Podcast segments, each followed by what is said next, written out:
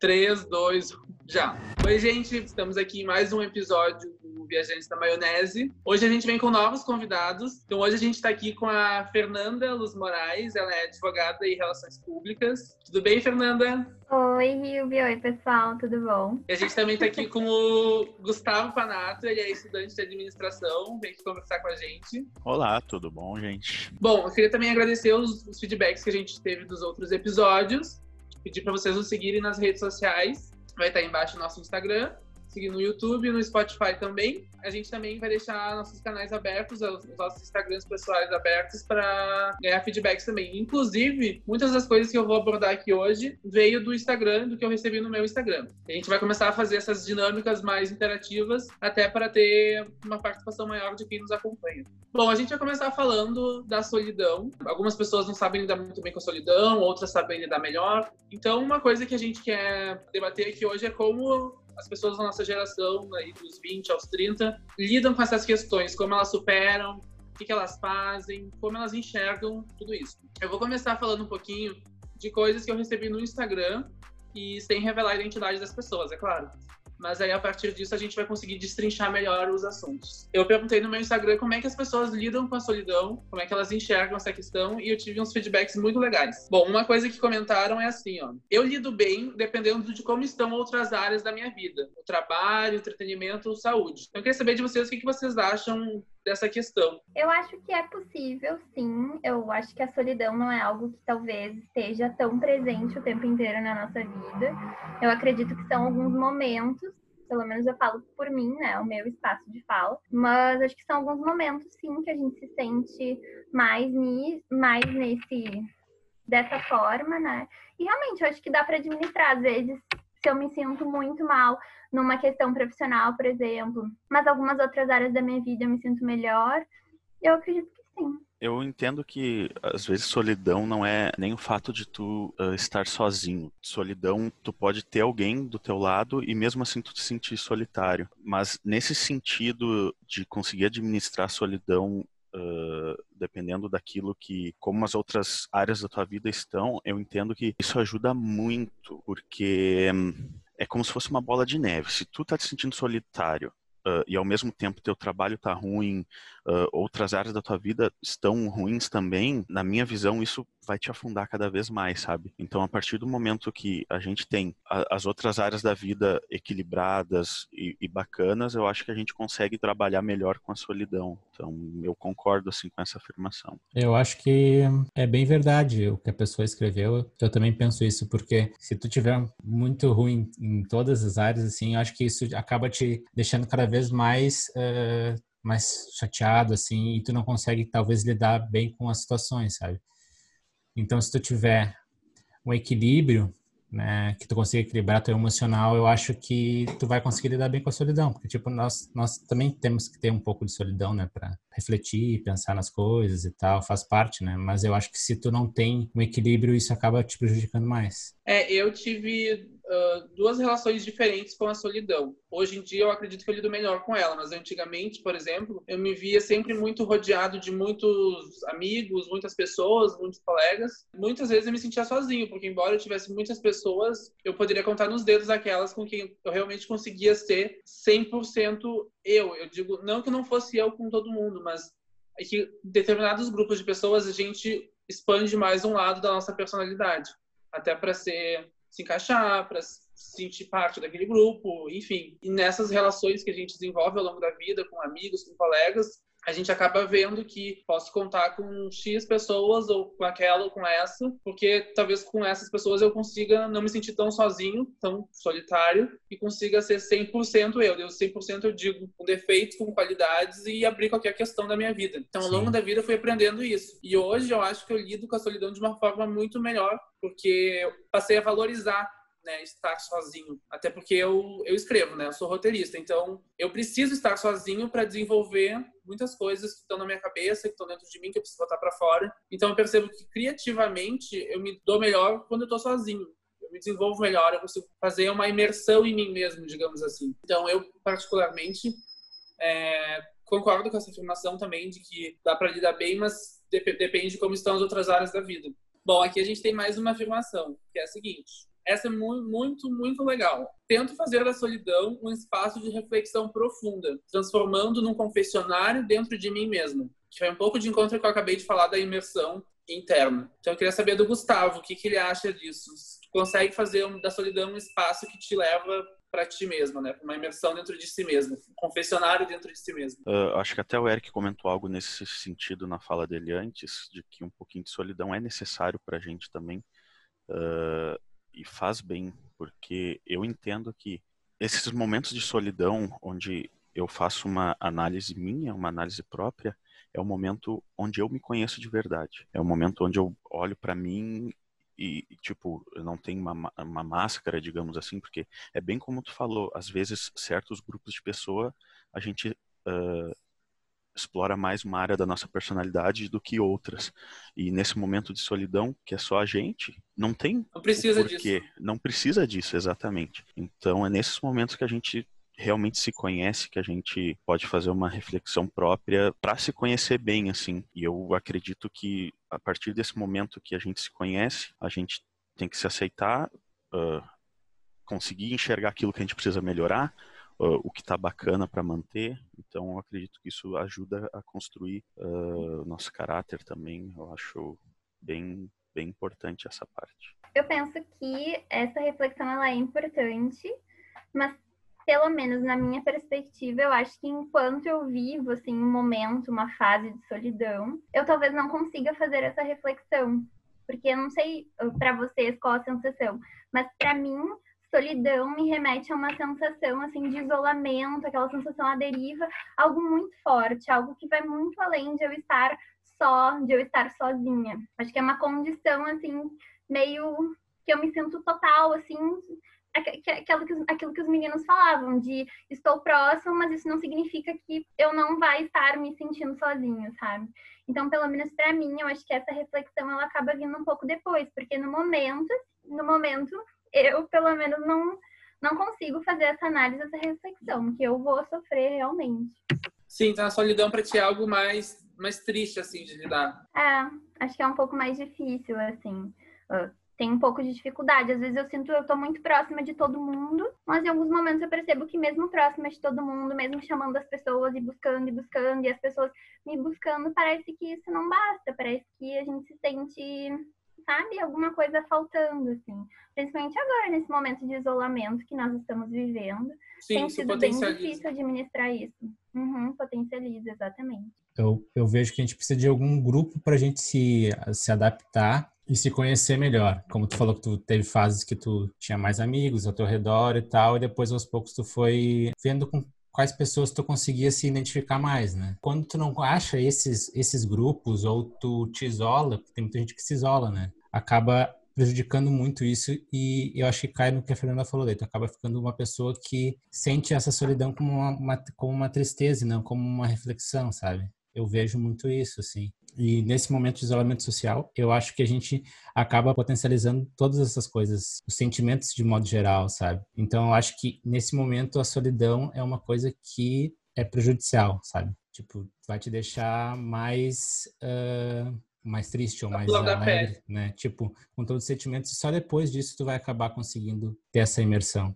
É, isso vai de encontro a uma outra afirmação que eu tive aqui. É, lido bem com a solidão com isolamento, não. Embora a gente esteja associando esses dois conceitos de solidão e isolamento, para algumas pessoas é, é, possível lidar com a solidão, mas quando a solidão está inserida no isolamento, aí não dá para lidar com isso. Como vocês analisam essa questão específica da solidão no isolamento? Eu sou uma pessoa que consigo lidar bem tanto com ficar sozinho quanto com isolamento, né? Então, talvez eu não eu não tenho esse mesmo sentimento que a pessoa que escreveu isso. Mas eu lendo e, e, vendo também que as outras pessoas falam sobre isso, a ideia que me dá é que parece que, tipo, quando tu sabe que tu não pode fazer alguma coisa, tu acaba sentindo mais falta daquilo, né? E não tem tempo também. A gente não sabe quanto tempo vai durar, né? Porque, tipo, a gente sabe que é, agora pode parar, mas daqui a pouco, daqui, sei lá, um mês, dois meses, pode voltar, né? Entendeu? A gente pode dar passos atrás se a gente não souber cuidar bem. A incerteza de não saber o que vai acontecer que faz com que isso fique pior. É, eu tenho essa questão, como eu falei, eu, eu até lido bem com a solidão e eventualmente lido bem com o isolamento também. Só que às vezes entra essa questão, uma coisa eu lido bem com o isolamento voluntário, né? Que eu Sim. tive a escolha de me isolar. Eu Exato. me isolo com uma certa frequência, mas é uma opção minha. Agora, eu ser obrigado a me isolar por fatores externos, no caso, uma pandemia mundial, que é uma coisa muito séria, uma coisa que envolve saúde. Sim aí mexe em outras questões, né? Daí eu acho que vem questões como depressão, ansiedade e tudo mais. Eu penso que isso que vocês falaram sobre a questão de a gente não saber o que está acontecendo reflete muito uma expressão que ela é sinônimo do nosso contexto social, que é a incerteza. E essa pandemia, pelo menos, trouxe muito essa visibilidade de que a incerteza existe cada vez mais.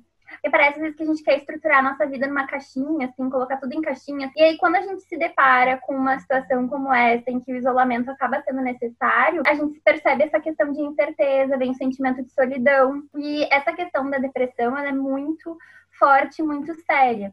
Eu fico pensando assim que hoje no mestrado eu estudo bastante a questão da violência no trabalho e eu me deparo muito com dados de depressão.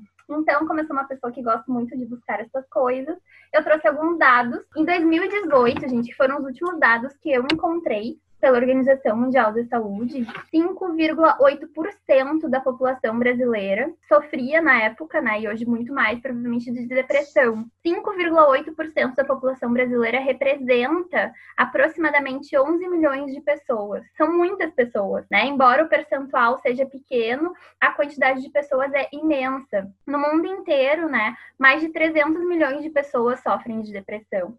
E isso, há, há três anos atrás, se fazia uma perspectiva de que até 2020 a depressão seria a doença mais incapacitante nas questões de trabalho. E o quanto isso é significativo, porque hoje um dos dados da uh, Organização Mundial de Saúde, quando se fala em saúde mental, é o trabalho. Então, é muito forte. 9,3% da população brasileira sofre de algum tipo de distúrbio de ansiedade. Então, são questões que Nossa. estão muito presentes, muito presentes no nosso contexto, né?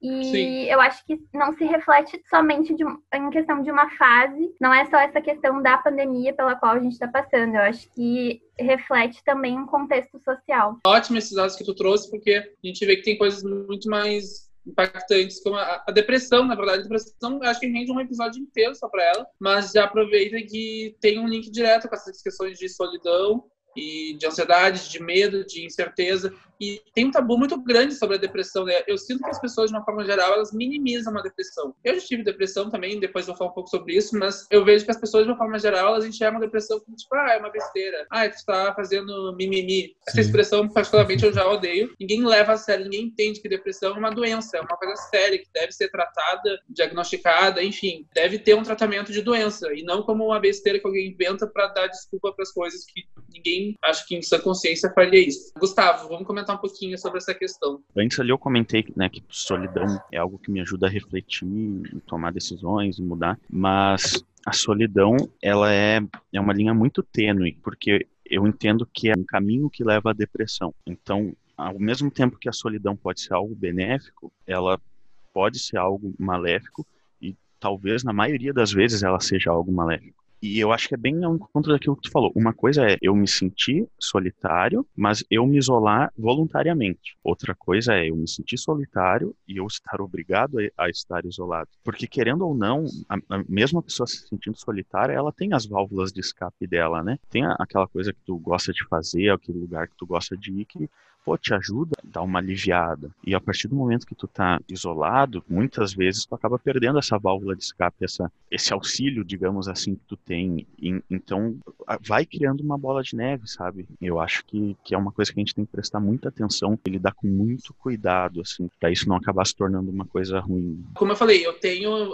eu me isolo voluntariamente ao longo de vários momentos da minha vida, mas quando eu tô cansado de me isolar, quando eu canso de me isolar, eu recorro às minhas válvulas de escape. Eu encontro meus amigos, eu saio, vou no cinema, eu passeio, eu viajo, enfim. Agora é o um momento que a gente não tem isso, a gente é obrigado a encontrar outras válvulas de escape, a ressignificar o que nos traz prazer, nos traz motivação, justamente para não entrar nesse beco sem saída, né? Mas ainda pegando esse gancho da depressão um pouco, eu vou ler aqui uma afirmação que eu achei muito interessante e eu acho que reflete, assim, ó, como grande parte das pessoas agem. Que a afirmação é a seguinte: me sinto sozinha e triste sempre, mas na maior parte das vezes eu estou sempre sorrindo. Eu acho que isso reflete basicamente muitas das coisas da nossa sociedade e a gente analisando isso dá para botar uma ótica sobre as redes sociais. A gente Sim. vê as redes sociais, todo mundo lá tem uma vida perfeita, maravilhosa, o namorado, namorada, amigos, viagens, mas a gente sabe que não é bem assim. A gente coloca nas redes sociais o que a gente quer mostrar de melhor. A gente não quer colocar quando a gente tá triste, quando a gente tá infeliz, quando a gente tá solitário, tá sozinho. E, e isso, de certa forma, não deixa de ser uma válvula de escape também para o nosso ego, para os nossos, nossos desejos pessoais. Ai, gente, eu tenho vivido uma relação de amor e ódio com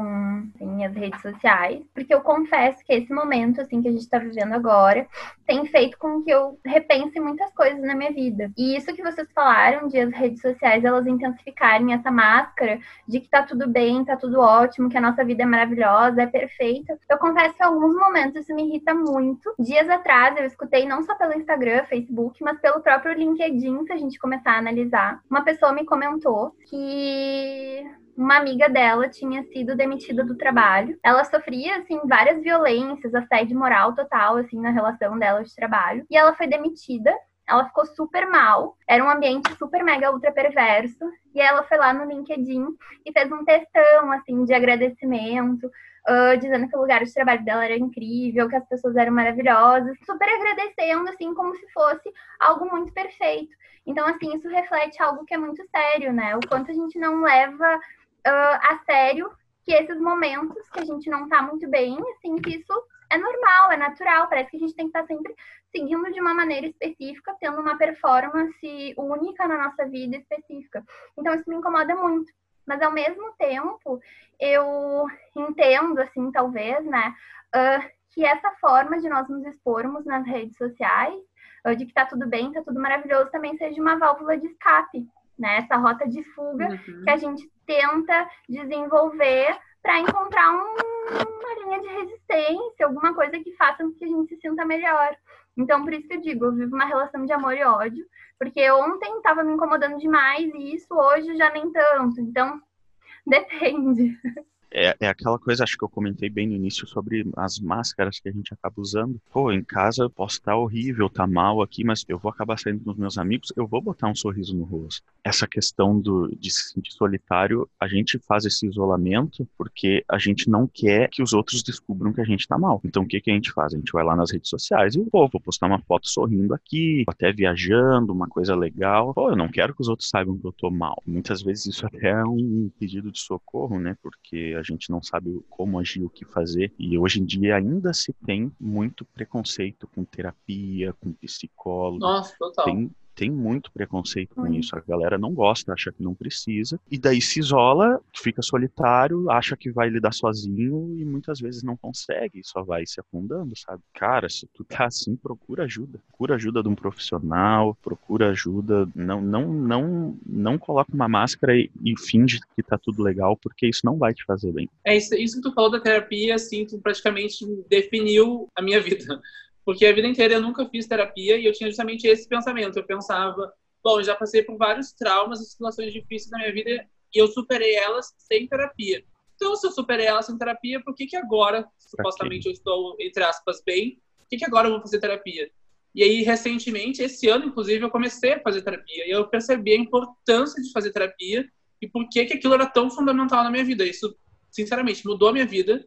Até aproveito aqui para agradecer a minha irmã, a Suelen, que me levou para terapia e me mostrou esse mundo que eu tinha um certo preconceito até, porque eu tinha essa visão e eu percebi que não, não significa que eu não tenho traumas no momento que eu não tenho que fazer terapia. Na verdade, eu tenho que lidar com o que essas situações que eu passei deixou na minha vida, embora eu, eu guarde, eu diga, não, eu superei, tá tudo superado, deixou sequelas sim, então sequelas que estão inconscientemente dentro de mim e que a terapia, que a especialista tá tirando para fora e tá me fazendo trabalhar isso, tá me fazendo ressignificar muita coisa que eu achava que era de um jeito e é de outro, e também tá me fazendo me conhecer melhor. Então, isso que tu trouxe da terapia é muito importante e eu queria também defender essa questão aí, deixar claro que se, puder, faça terapia, porque todo mundo precisa, mesmo achando que não precisa. Eu acho que o que a gente está fazendo aqui é o lado bom da rede social, entendeu? Acho que a proposta. A válvula de escape. A válvula de escape. Acho que a proposta que a gente criou aqui, conversar sobre esse assunto, sabe, com alguém que entende mais e pessoas comuns, teoricamente sem leigos, né? Dá uma abertura pro lado bom da rede social que é tentar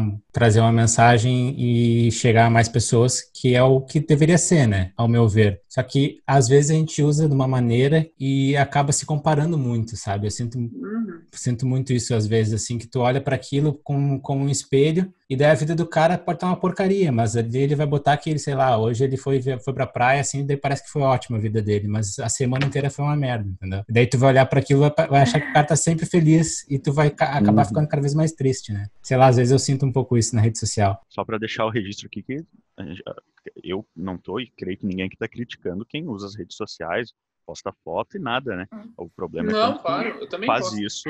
Uh, eu mesmo, quando viajo, né, posto minhas fotos e tal. O problema é quando tu faz isso para mascarar algo, né? Só deixar Sim, esse registro. É, importante. É, não, com certeza. Isso. Não, e quem faz isso para mascarar algo, eu também não acho que tá errado. Porque eu também já, já fiz isso, faço isso às vezes. Eu, eu acho que é uma, que às vezes uma maneira da pessoa, tipo assim, curar algo que tá ruim ali nela. Mas isso a gente sabe que não é o ideal. Mas quem usa isso conscientemente, talvez não perceba isso. Não é ah, maldade. É, tem que ter um é equilíbrio, eu acho. Né? É, eu acho que é algo natural, assim. Isso que a gente está fazendo aqui é refletir, repensar. Uh, até porque toda semana, se eu vou postar uma foto, eu vou lá organizar meu feed, colocar as cores combinando, deixar tudo perfeito, tudo maravilhoso. Então, é mais assim, um momento de repensar mesmo, né? As possibilidades questão de saúde mental, assim. Bom, aqui a gente tem uma afirmação que eu achei bem interessante. Não é a minha realidade, mas possivelmente é a realidade de alguns de vocês. Lido bem com a solidão, principalmente com videogame. Érica, isso é verdade? É possível lidar bem com a solidão com videogame? É, eu acho que sim, né, Gustavo? É possível, é possível. cara. Ah, mas também tem, é. tem muito chat, né? Tem muitas, tem muitas pessoas, tu conhece várias pessoas de outros países e tal, então é uma solidão meio falsa às meio vezes. Fake. Assim. Meio fake, assim. É isso que eu ia comentar. É. Cara, tu jogar dificilmente vai ser realmente solidão, sabe? O videogame. A não ser que seja jogo single player, mas hoje em dia a maioria dos jogos acaba sendo multiplayer. Há pouco tempo atrás eu tava jogando com, num, num clã de um jogo que eu, que eu jogo aqui, tava jogando com galera de, do Brasil inteiro, sabe? A gente tudo conversando ao mesmo tempo, então pelo menos essa solidão no sentido de estar se comunicando com outras pessoas, muitas vezes não existe no videogame, assim, mas uh, independente de ser multiplayer ou não, uh, cara, videogame é, embora muita gente não entenda isso, videogame é terapia. É como se fosse uma Muita série. Gente. Quando a gente não, não acompanha uma série e começa a viver aqueles personagens, a gente fica dentro hum. daquela história, é a mesma coisa. Se eu pegar, sei lá, vou jogar Zelda, que é um mundo enorme, cheio de coisas, histórias, tu entra naquela história e tu acaba fazendo parte dela, né? Então, eu é, acho que realmente acho um isso, isso funciona como tu não fica sozinho, porque tu tá participando do universo, do, sei lá, como ler um livro, talvez, sabe? Tu entra num universo paralelo, assim, e a tua mente acaba saindo para lá, sabe? Eu vejo mais Mas, mas na assim. questão do videogame, tu tem outras pessoas, eu digo de carne e osso, né, pra interagir. Às vezes na série, se tu vê uma série sozinho, vai ter personagens. Não deixa de ser ótimo, claro. Eu, imagina, isso é uma das coisas que eu mais gosto. Mas aí, digamos, no videogame, tu interage com, como ele falou, com gente do Brasil inteiro. Quando tu tá vendo uma série, a menos que tu comente a série com alguém, que tu acompanha com alguém, é um, é um processo mais solitário. Então, acho que aí entra um pouco isso de das pessoas gostarem de uh, ver série com outras pessoas, entrar em grupos de internet que comentam aquela série, porque é uma forma também de amenizar essa solidão que é assistir algo sozinho. Encontrar pessoas que têm os mesmos gostos que tu, né? Exatamente. Uh, Fê, tu falou sobre isso? Acho que não, né? Não. Fê, comenta um pouquinho aí. Eu jogo The Sims, não sei se vale. cria um outro The mundo. The Sims tu cria um mundo, né? Tu cria teu mundo ali. Eu crio meu próprio mundo. Mas não sei, gente. Eu acho que é uma válvula de escape, pode ser. Mas eu acho que é importante, assim, claro, não neste momento que nós estamos vivendo um isolamento. Mas eu acredito que é importante a gente ir além da tela, a gente ter o contato físico, assim, ter aquela aquele contato mesmo presencial com as pessoas. Eu acho que isso é importante. Mas eu também entendo, né, que tem pessoas que às vezes se sentem mais confortáveis nesse mundo digital. E eu acho que também uh, essa, esse mundo assim digital. Eu acho que também é positivo no sentido de que uh, as redes elas meio que visibilizaram e elas servem meio que como um complemento. Eu acho que é isso também que a gente tem que levar em consideração quando a gente pensa nessas redes sociais, até a questão do videogame, que dá para uh, interagir com outras pessoas, né? Mas como um acessório, um complemento que vai ajudar muitas pessoas que são tímidas, enfim, a socializar. Então, eu acho que é bom, é bacana, também pode ser uma válvula de escape, mas eu acho que não dá para ficar só nisso. É, eu tenho uma experiência bem, bem particular com a internet, assim, por muitos anos da minha vida, por mais, e aí entram os contrastes, né?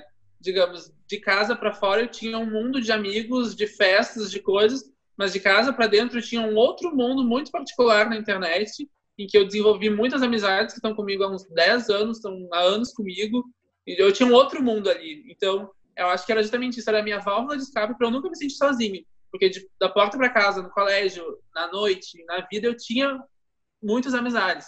Mas de casa para dentro, eu participei de um mundo inteiro virtual que me fazia não me sentir sozinho nunca. Então eu fui ressignificando a solidão ao longo do tempo. Bom, agora eu queria entrar numa parte um pouco delicada. E aí, se vocês não quiserem falar sobre isso, tudo bem. A solidão quando tá no relacionamento. É possível se sentir sozinho estando no relacionamento? Eu entendo que sim, é possível. Embora eu não tenha muita propriedade para falar sobre o assunto, porque eu não cheguei a passar por isso. Mas eu ouvi relatos já de conhecidos assim que uh, namoravam, depois chegaram até noivar, chegaram Estavam sempre se sentindo sozinhos.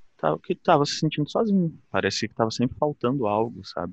Como eu falei assim, eu não tenho propriedade para falar, mas eu acredito que sim, é possível, mesmo estando acompanhado de uma pessoa, tu estar solitário e se sentir sozinho.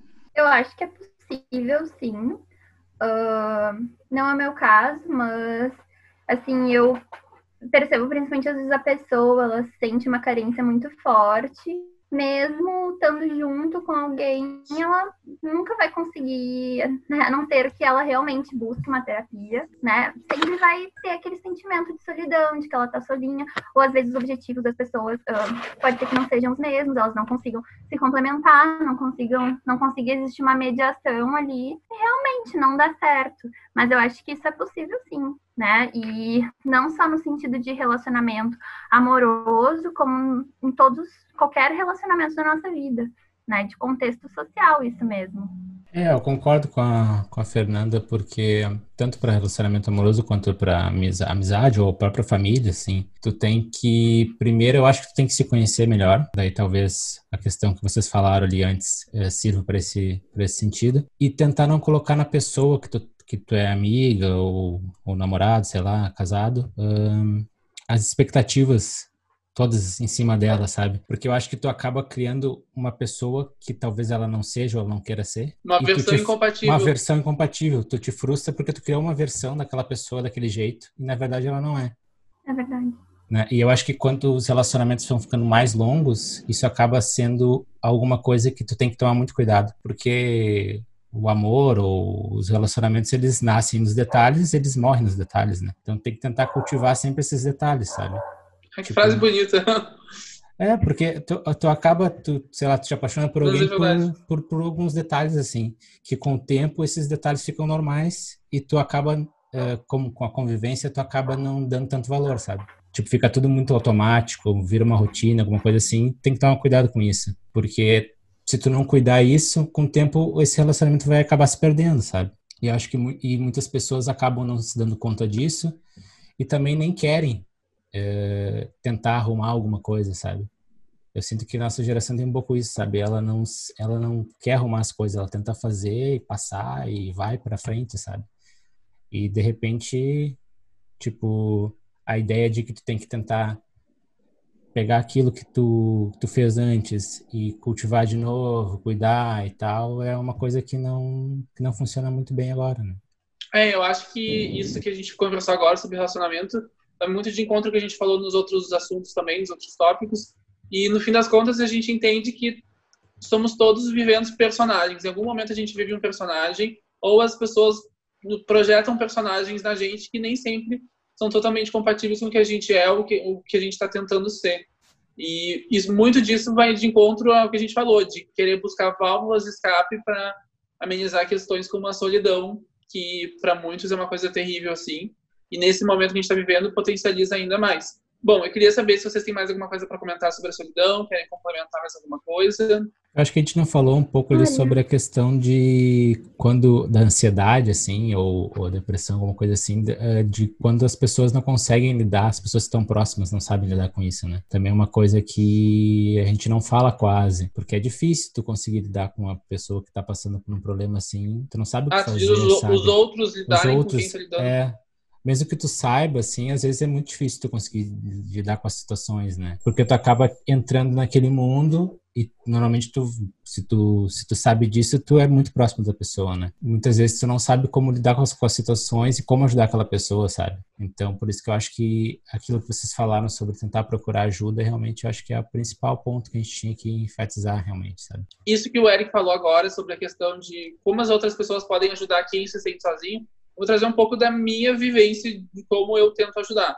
Eu tenho muitas amizades assim que se sentem sozinhas e a maneira com que eu tento ajudar, me colocar à disposição é realmente com o diálogo, conversando, tentando fazer coisas que a pessoa, que eu sei que a pessoa gosta. Só que às vezes é, é muito difícil acessar isso, porque às vezes tu não sabe se a pessoa tá se sentindo sozinha ou quem tá se sentindo sozinho. Por isso que ultimamente até eu tenho colocado alguns textos no meu Instagram, tenho aberto mais para diálogo mesmo, para eu poder identificar assim quem ao meu redor está passando por algum momento difícil para de alguma maneira eu tentar ajudar, aconselhar, conversar. Uma coisa que eu tenho muito comigo assim, que é, é muito da minha personalidade, às vezes eu estou passando por um problema, mas eu não gosto de trazer o meu problema para outras pessoas. A minha maneira de lidar com o meu problema é ajudando outras pessoas a resolverem os problemas delas. Daí eu deixo para lidar com o meu problema, no meu caso, na terapia. Daí eu tento ajudar quem, digamos, está precisando de alguma ajuda, conversar eu tenho sentido, principalmente agora, nesse momento que a gente está vivendo, que as pessoas têm muita necessidade de conversar e querem muito, mas às vezes elas não conseguem expressar isso. Falar, ai, ah, quero conversar. Porque muitas pessoas têm inconscientemente a ideia de, tipo, ah, não vou incomodar, não vou atrapalhar. Eu, muitas vezes, tenho. Eu não gosto de falar dos meus problemas, porque às vezes eu acho que ah, é incômodo para alguém ficar ouvindo o problema dos outros. Mas no meu caso, não é, porque eu gosto de ouvir o problema dos outros para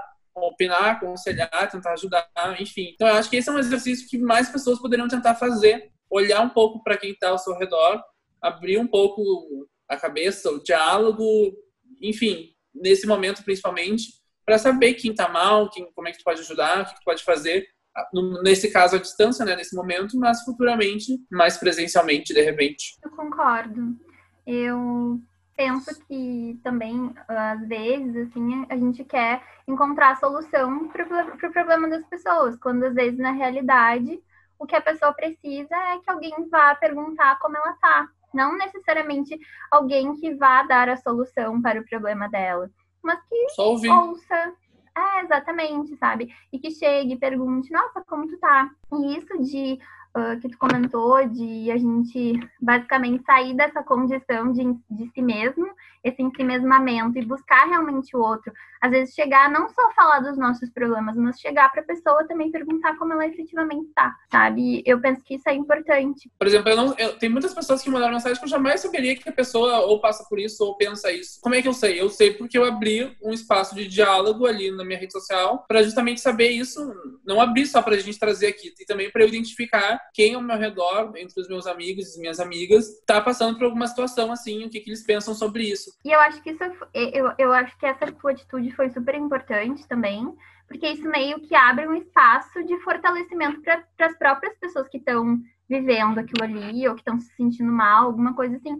Então, acho que foi muito bacana, sabe? E acho que esse tipo de atitude é algo bem benéfico. Só comentar assim que, uh, no meu caso, por exemplo, eu não me considero uma pessoa muito boa com palavras. Então, dificilmente eu vou conseguir chegar alguém do lado de alguém. Eu, eu chego, eu converso, só que não é o meu ponto forte, sabe? Eu considero que o meu ponto forte é mais atitudes. Então, eu tento, através das minhas atitudes, deixar sempre claro para quem está em volta de mim, ela, essa pessoa pode contar comigo por que precisar, entendeu? E, e talvez muita gente que está aí, que está assistindo, se identifique, tá? Mas eu não sei falar, não sei o que. Cara, seja o ombro para essa pessoa chorar, entendeu? Seja melhor é... que si mesmo. É, exatamente. Acho que é mais ou menos isso. É, eu falei dessa questão do diálogo porque é uma coisa que eu tenho facilidade, mas muita gente tem mais facilidade justamente em demonstrar atitudes. E às vezes isso é, isso é o que, que a pessoa precisa. Enxergar em atitudes é, coisas tipo que demonstrem que, não, essa pessoa está comigo. Eu tenho muito isso, por exemplo. Eu tenho muitas pessoas que estão ao meu redor que eu sei que elas não precisam ficar me falando, ah, eu te amo, conta comigo. Eu sei que elas estão comigo porque elas já demonstraram ao longo de vários anos, de vários momentos da minha vida, que elas estão comigo. Então, essa é, é um tipo de relação que eu tenho, inclusive, com as minhas amizades. Assim como eu falei, eu gosto de me isolar, eu gosto de ficar sozinho. E eu sei que muitas vezes as pessoas não sabem lidar muito bem com isso. Precisam de uma amizade, tipo assim, que esteja mais ali toda hora. Mas daí eu busco também dar minha palavra amiga, em atitudes também, justamente para também não, não fechar um. Não me fechar em mim mesmo o tempo todo. Bom, a gente aqui fez um apanhado geral sobre esse assunto, sobre a solidão. É importante também deixar claro que tudo que a gente falou aqui vai muito de encontro às nossas opiniões pessoais, nossas vivências pessoais. Nada é, é decretado ou é verdade absoluta, mas eu queria também deixar o espaço aberto para quem quiser comentar a respeito, quem quiser me mandar alguma coisa inbox também, eu não revelo a identidade, eventualmente, se a pessoa não quiser também, que eu acho super importante continuar, né, não só nesse vídeo, mas também continuar essa rede de apoio, de comunicação, de fortalecimento. Então, eu acho que todos nós aqui estamos assim para os nossos amigos e também para quem a gente conhece. Então, aproveito para encerrar esse assunto, mas deixando claro que estamos todos aí abertos para continuar com o assunto nas nossas conversas ou eventualmente novamente em vídeo em outros momentos também. Bom, gente, então ficamos por aqui com esse episódio que gostei muito de gravar, foi muito interessante, rendeu bastante. A gente vai se despedir agora. Queria agradecer a presença da Fernanda. Obrigada, gente. Obrigada, meninos, pelo convite. Adorei. Acho que foi um papo super bacana. Foi um dos melhores momentos do meu dia, assim. Tô me sentindo super bem, feliz depois de conversar com vocês. E é isso aí, muito obrigada. Gustavo, obrigado pela presença também. Ah, cara, eu agradeço pelo convite. Uh, eu falei lá antes que falar não é muito meu forte, mas eu acho que eu contribuir com a minha opinião aí, espero que a galera goste. É para deixar a rede social também, hein? Deixa Pode deixar. Bombar, deixa que vai bombar. É, meu Instagram é arroba Gustavo Panato, é Gustavo com TH, um pouquinho peculiar, mas é isso aí mesmo. Eric, dá teu recadinho. Isso aí então, pessoal, valeu. Gostei muito desse papo, assim, e a gente vai trazer mais conteúdos sobre algumas coisas do gênero, assim, fracasso e coisas da nossa geração, né, que, que a gente não encontra muito e que é bom a gente conversar assim de uma maneira mais simples e e bacana. E gostei muito, agradeço o Gustavo por ter aceitado o convite. Fernanda também. Minha rede social, meu Instagram, né? Quem quiser seguir lá é ericvj com CK. Então é isso, pessoal. Obrigado pela presença de todos. Tá bom? Até a próxima. Valeu. Valeu tchau. Tchau, tchau.